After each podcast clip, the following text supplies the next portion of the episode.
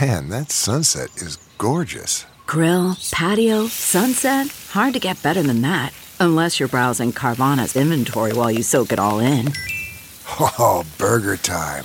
So sit back, get comfortable. Carvana's got thousands of cars under $20,000 just waiting for you. I could stay here forever. Carvana, where car buying meets comfort, meets convenience.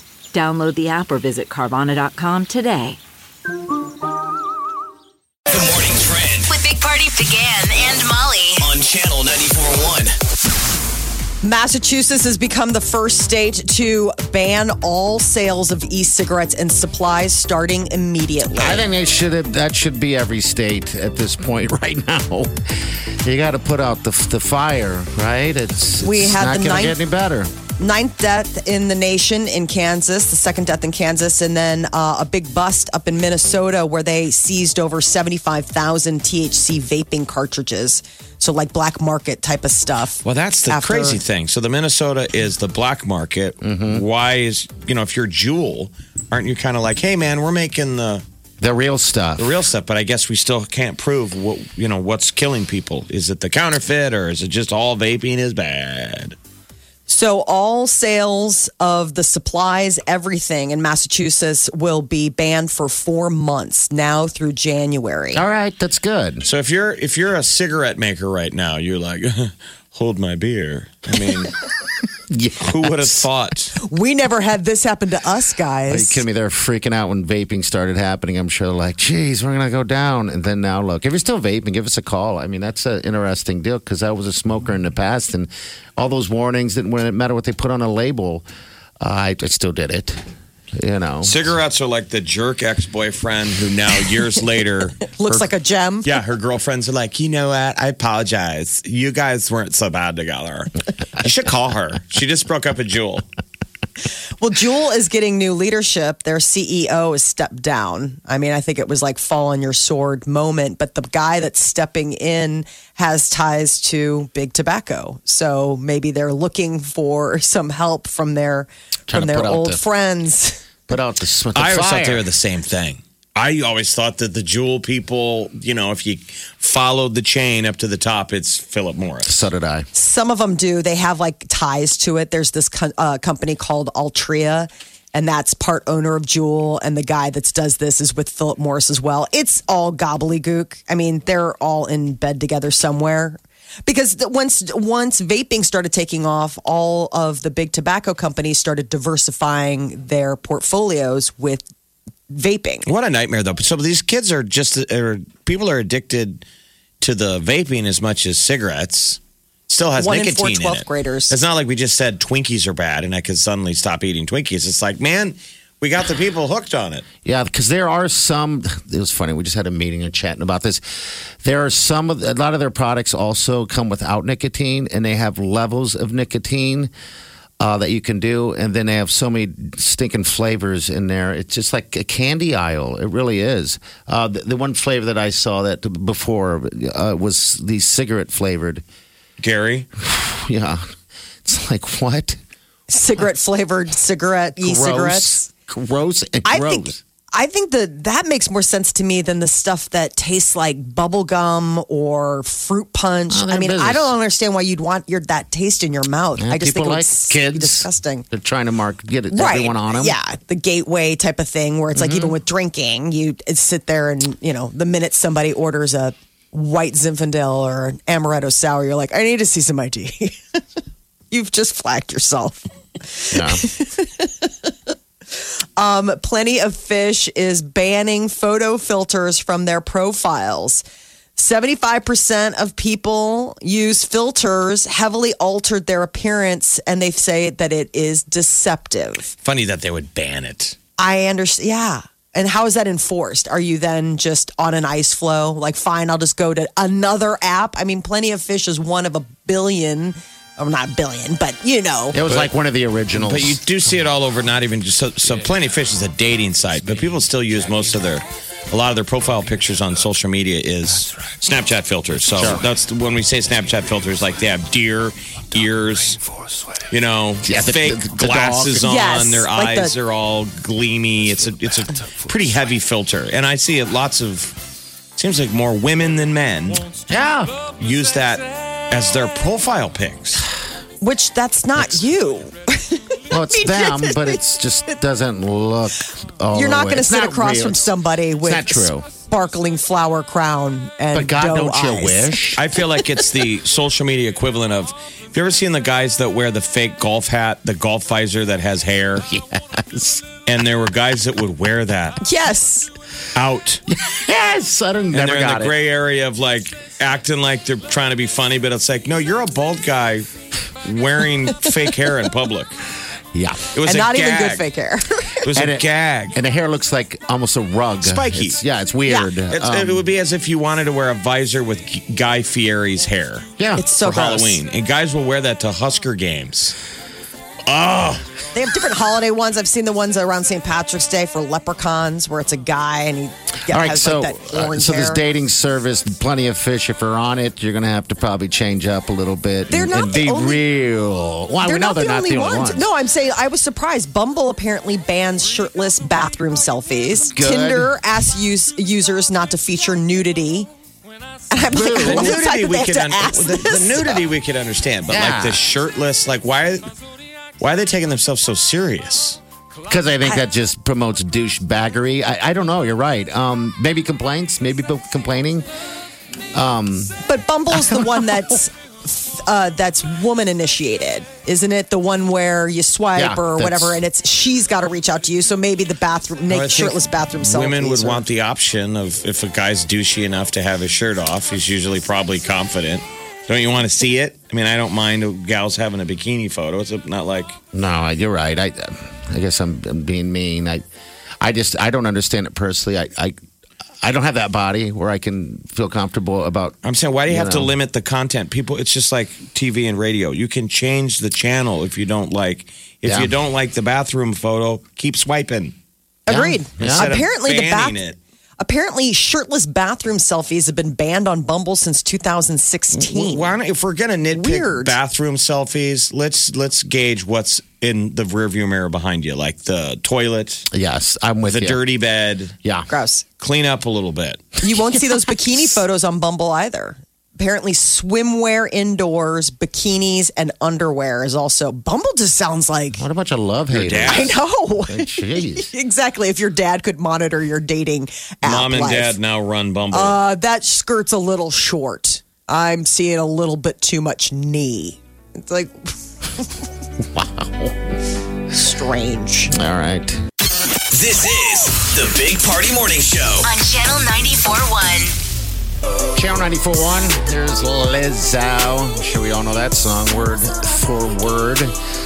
Uh, what, what's the deal? Lizzo coming out of the new clothing uh, clothing line? Is that her deal right now? Yeah, page six is reporting that Lizzo is uh, looking into getting into the fashion industry with her own clothing line. So I just Okay. I don't know what it entails. Probably a lot of But I mean, she's leotards. definitely yes. I was wondering if it would be a lot of leotards. Yeah. um, Hopefully for men. so I can be a part of that. Um, all right, you guys catch, you know, Carson King, the uh, the guy that held up the sign at game day? The, the kid who got latest the, bu- on the bush him? Ah. light at the.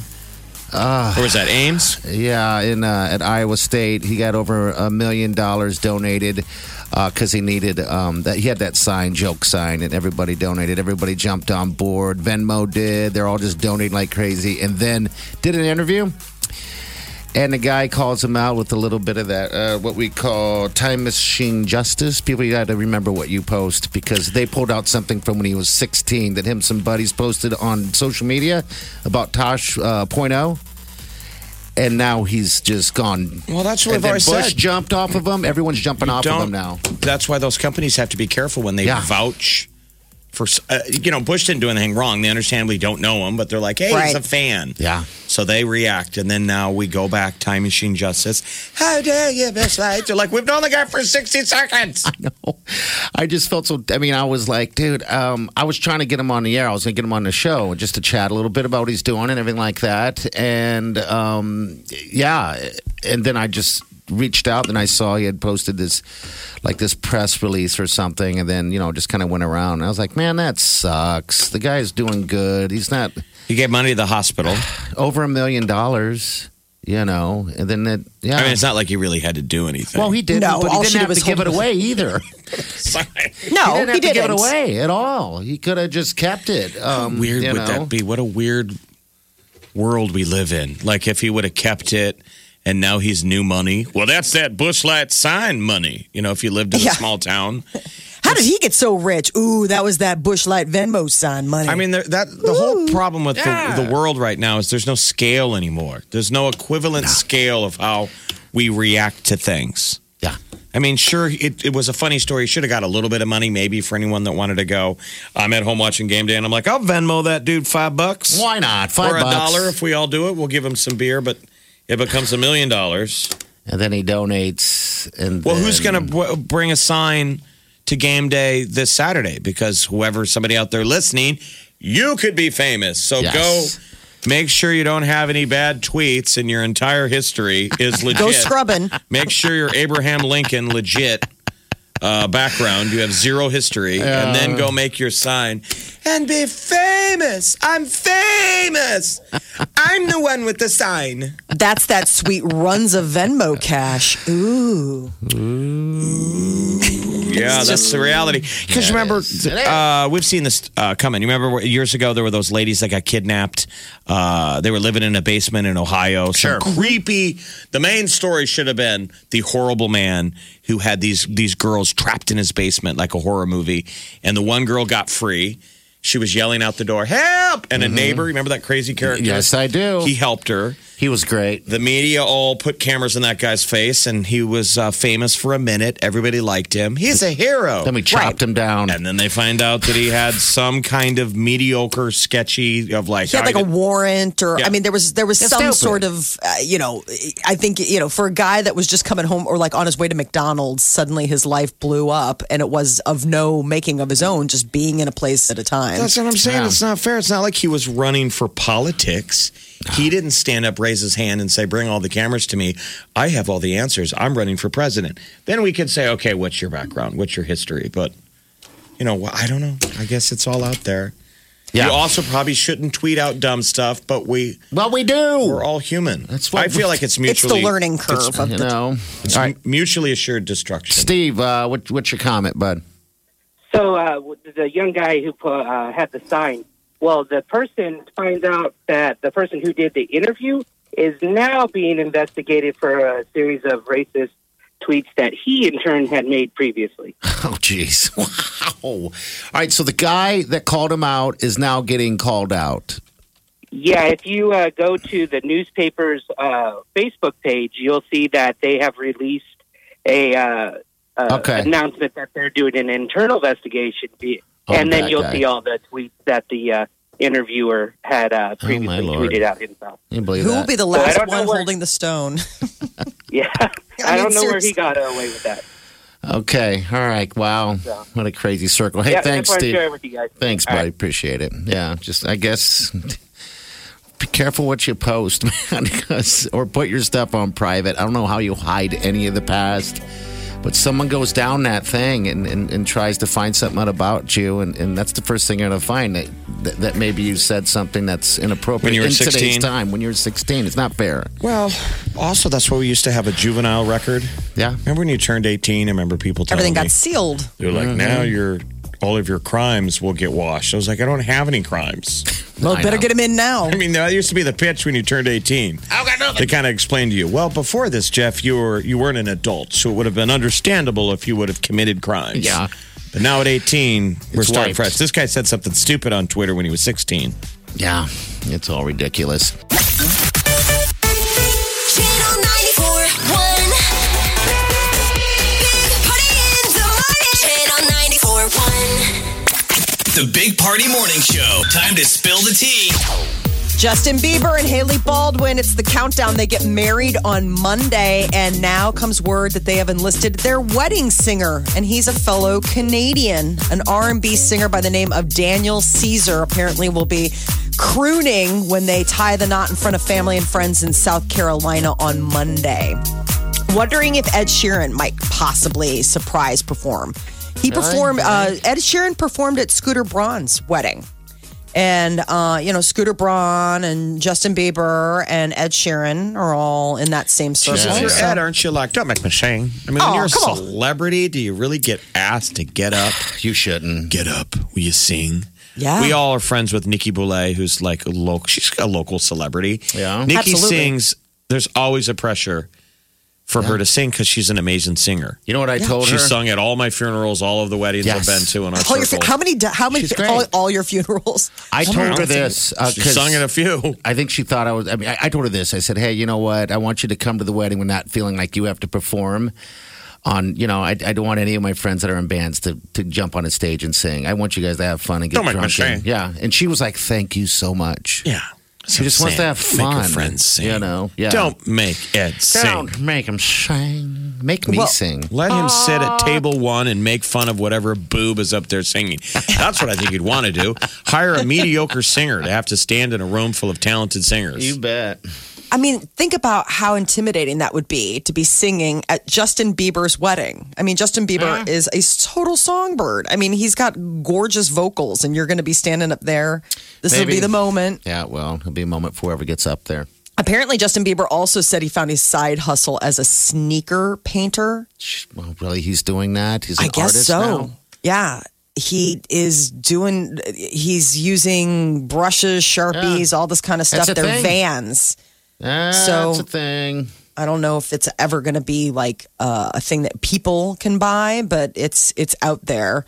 And John Cryer is denying Demi Moore's claim that she took his virginity. She's got this new memoir out called Inside Out, and in it, she is very remorseful about the fact that she took John Cryer's virginity. Well, he tweeted out a response kind of to set her mind at ease, saying, you're totally justified making that assumption based on my skill level.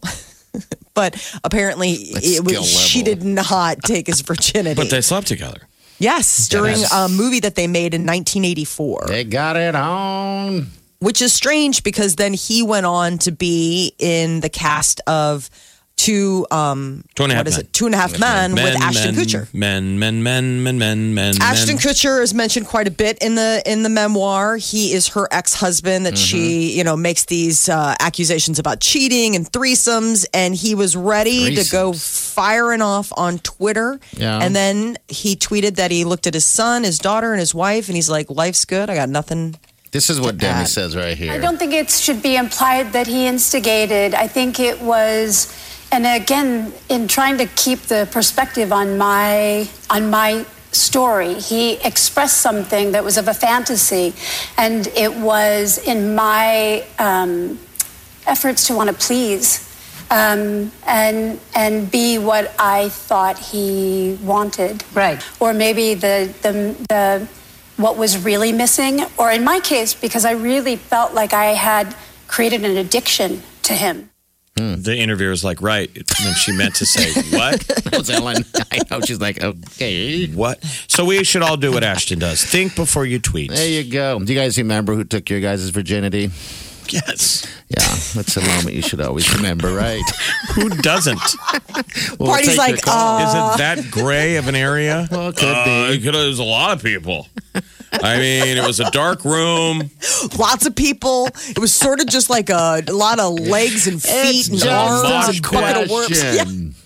Maybe Yeah. somebody had that experience. Maybe somebody's first experience was They in don't some sort forget. of love dungeon. I don't know. Oh, love dungeon. Wow, sounds like you got some knowledge on that. All right, 938 9400. New Mariah Carey. Oh, thank you. I've been asking for it all morning. Party's favorite song.